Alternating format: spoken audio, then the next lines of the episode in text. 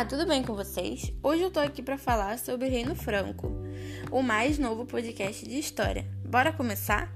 Os francos formavam uma das tribos germanicais que adentraram o espaço do Império Romano a partir da Frísia como federados e estabeleceram então um reino duradouro na área que cobre a maior parte da França dos dias de hoje e na região da Franconia, na Alemanha, formando as sementes históricas de ambos esses países modernos. E então o Reino Franco passou por várias partilhas e repetições, já que os francos dividiam então sua propriedade entre os filhos sobreviventes. Essa prática explica, em parte, a dificuldade de descrever com precisão as datas e limites físicos de qualquer um dos reinos franco e quem reinou sobre as várias seções. A retratação da alfabetização enquanto os francos reinavam agrava o problema. Eles produziam pouco registro escrito. Em essência, no entanto, duas dinastias de líderes sucederam uma a outra. Primeiro, os Merovingios e depois os Carovingios. Hoje em dia, os nomes alemão e holandês para a França são franquês e franquis, respectivamente, ambos significado Reino dos Francos. O Reino Franco foi o território habitado e governado pelos francos na Antiguidade Tardia e Alta Idade Média, cujo primeiro rei foi Clovis, coroado rei dos francos em 496. Durante é, o Reino Franco, ele tornou-se o mais importante e sua trajetória pode ser percebido desde seu início com Clovis. E então, gente, esse foi o meu podcast e espero muito que vocês tenham gostado dele, tá bom? Fiquem com Deus. Valeu!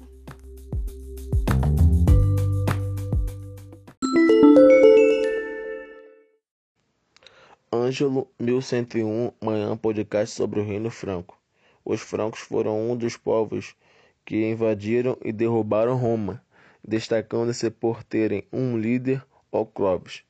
Clovis era da dinastia Merovíngia e foi um ótimo líder para os francos, sendo ainda considerado o rei dos francos. Após Clovis, seus filhos realizaram alguns dos feitos que Clovis não conseguiu, como por exemplo, anexar o reino da Burgue, conquistando a região da Provença e transformando o reino franco em uma potência mediterrânea. O Palácio Real era uma espécie de acampamento que se deslocava segundo as suas necessidades, levando consigo os adjuntos reais, que eram o tesoureiro, o administrador da propriedade real, o chefe dos lacaios, o chefe das cavalariças e os condes. Dentre os mais importantes administradores reais, destaca-se Carlos Martel, pois venceu a Batalha de Poitiers, considerada a guerra entre árabes, muçulmanos e cristãos. O filho de Carlos Martel, Pipino III, o breve veio a tornar-se rei dos francos, após aplicar um golpe contra o último rei da dinastia Merovíngia. Com sua ascensão, iniciou-se a dinastia Carolíngia. O mais importante expoente da dinastia Carolíngia foi Carlos Magnus, filho de Pipino, que reencontrou a concepção imperial, realizando grandes feitos e tendo como objetivo transformar a Europa em uma unidade imperial. Porém, a morte de Carlos Magno, 14 anos após a sua coroação, a coroa foi passada para seu filho, Luís o Piedoso que manteve a estrutura administrativa criada por seu pai. Porém, após o seu reinado, assinou-se o Tratado de Verdun, o qual invadiu o império entre os filhos de Luís. Luís o Germânico assumiu a porção oriental da França e parte da Germânia. Carlos o Calvo tornou-se rei da França Ocidental, futuro reino da França. Elotário assumiu o controle de uma faixa intermediária que se estendia do centro da Itália até o Mar do Norte, que passou a ser chamada de Lotaríndia. Essa divisão causou uma crise irreversível no império, fazendo com que houvesse de descentralização do poder político, levando à consolidação do feudalismo. Oi, professor, bom dia. Sou Karen Raposo. Carvalho, da turma 1101, e hoje eu vou falar um pouco sobre o reino dos francos. Durante o século V, as tribos dos francos, com o processo de invasão do Império Romano do Ocidente, passaram a ocupar o norte da Gália. No governo de Clovis, em 494, os exércitos reais empreenderam uma investida militar contra os visigodos que assegurou o domínio sobre toda a região gaulesa. No decorrer dos governos francos, os reis empreenderam uma sólida associação com a Igreja Católica. Durante diversas dinastias, a Igreja e os nobres recebiam terras como recompensa da aprovação religiosa e apoio militar. O, ao longo do século VII, os vários reis que assumiram o trono não conseguiram assegurar a unidade dos territórios. Conhecidos como os reis indolentes, tais autoridades passaram a conceder poderes políticos a um grupo de funcionários públicos conhecidos como major-domos ou prefeito do palácio. O mais conhecido deles foi Carlos Martel, que no ano de 732 liderou os francos na chamada Batalha de Poitiers, que impediu a expansão árabe rumo à Europa Central. Com essa conquista, Carlos abriu portas para que seu filho, Pepino o Breve, garantisse a condição de, rei dos francos. Apoiado pela Igreja Católica, Pepino empreendeu a conquista sobre os territórios da Península Itálica, que posteriormente teve parte de suas terras doadas ao alto clero. Dominada diretamente pela Santa Sé, essa região ganhou o nome de Patrimônio de São Pedro, Carlos Magno, filho de Pepino, sucedeu seu pai no ano de 768. Na década de 770, Carlos Magno subjugou os lombardos e saxões, obrigando-os a se converterem ao cristianismo. Anos mais tarde, empreendeu campanhas no leste europeu, dominando uma parcela dos povos eslavos. Estreitando laços com a Igreja, o chamado Império Carolíngio vislumbrou a disseminação do cristianismo na Europa e restringiu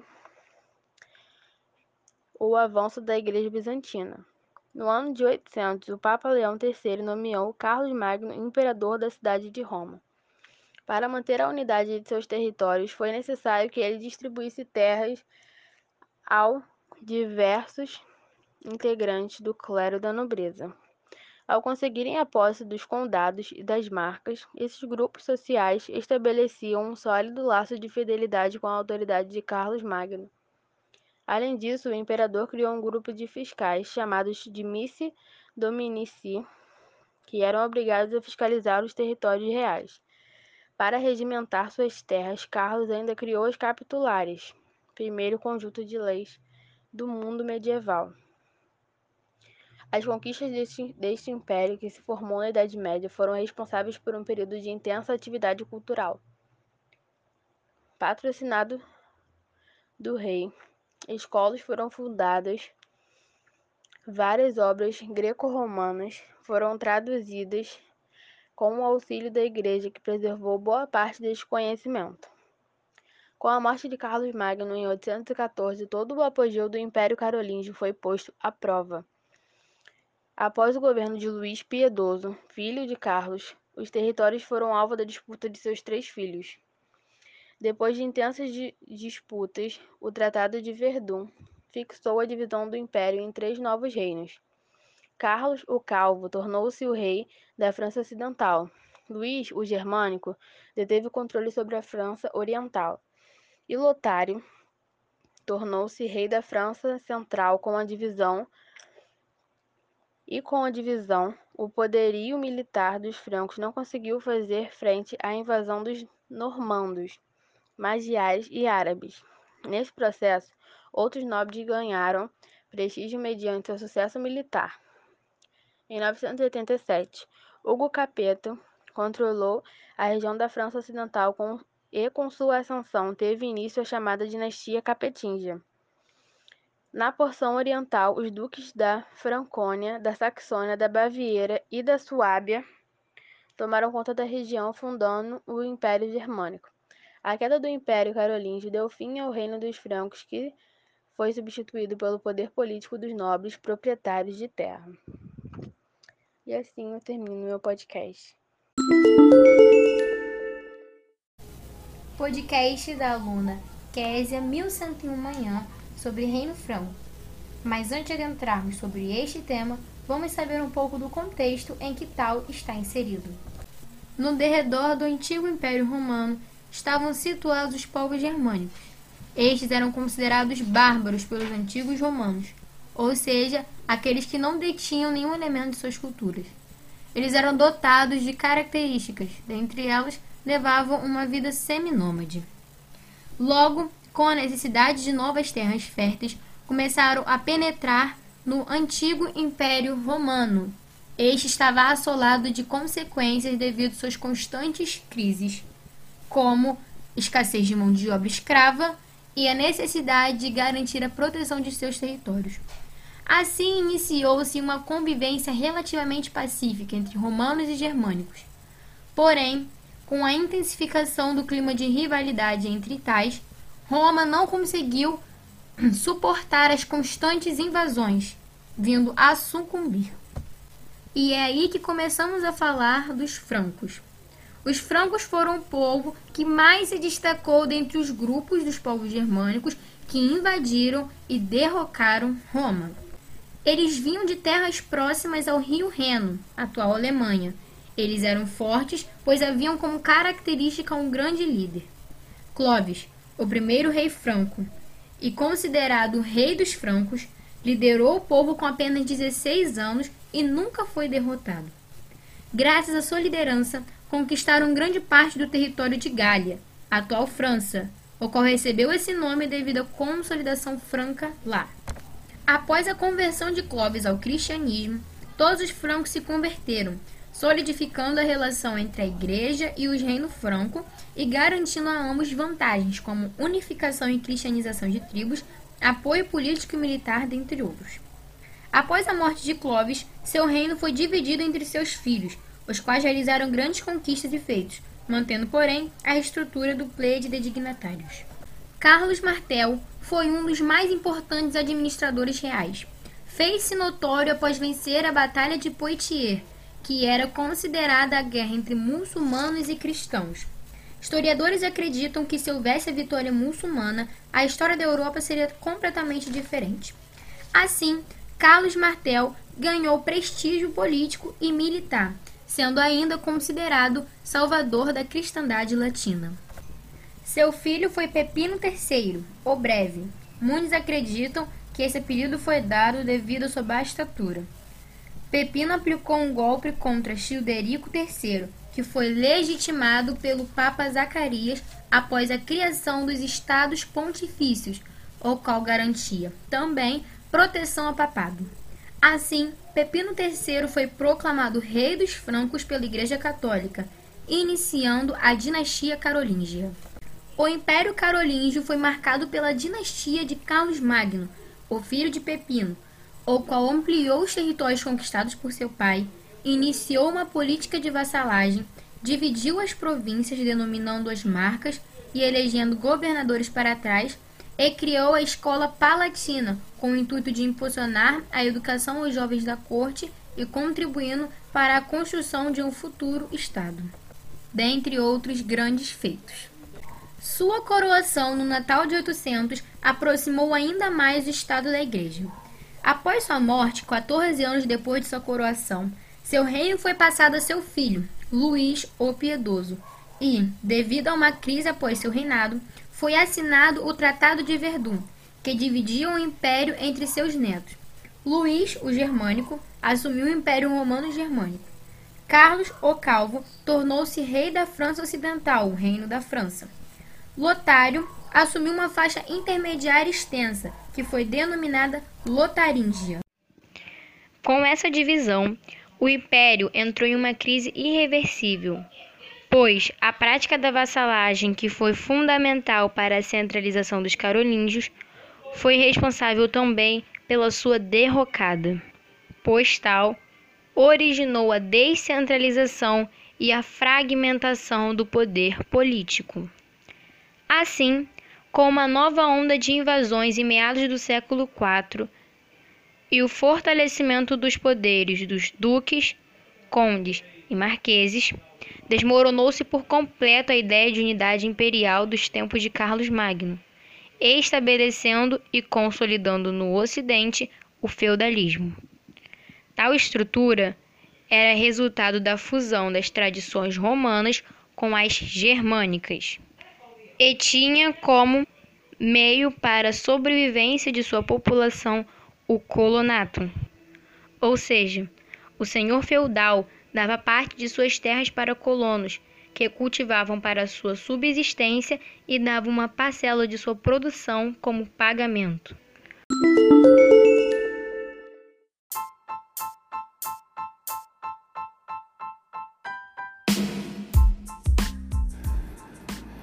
Bom dia, meu nome é Rebeca Paixão Lemos, eu sou da turma 1101 e hoje vim falar sobre o Reino Franco.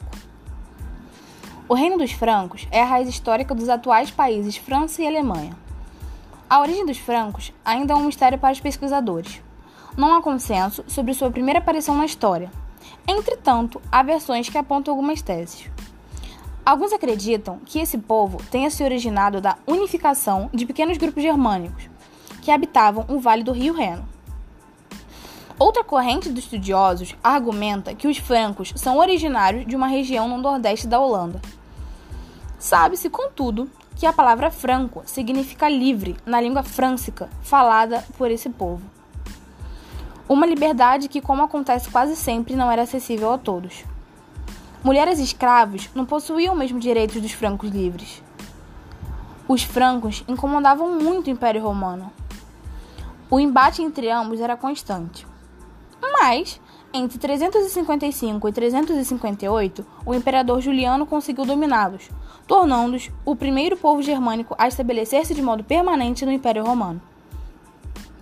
Aos francos foi dada uma porção da terra da Gália belga, com considerável território. Mas o imperador romano não imagina o crescimento que teriam no futuro. A partir de suas terras centrais, os francos conquistaram a maior parte da Roma gaulesa o que a princípio foi favorável aos romanos, já que eles atuaram como aliados na defesa do império. Porém, a expansão inicial dos francos já dava as bases de seu reino. Acredita-se que o reino dos francos teve início nas primeiras décadas do século V. Todavia, os relatos não são confirmados e têm aspectos de mito sobre a fundação da dinastia merovingia. Um desses reis, Clódio, teria sido o primeiro a conquistar terras na Gália. Mas esta seria uma condição verdadeira mais à frente. Os francos conquistariam cada vez mais terras e mais poder sobre os galo-romanos. O nome da dinastia dos Merovingios provavelmente está relacionado a um dos seus filhos de Clódio, Meroveu, um de seus sucessores. Clovis foi responsável por consolidar os vários reinos francos e encerrar o controle romano na região de Paris, expandindo seu reino até os Pirineus. A conversão de Clovis ao cristianismo no final do século V aproximou os francos do Papa. Os filhos de Clovis continuaram a expansão territorial e chegaram a cobrir a maior parte do seu território francês atual.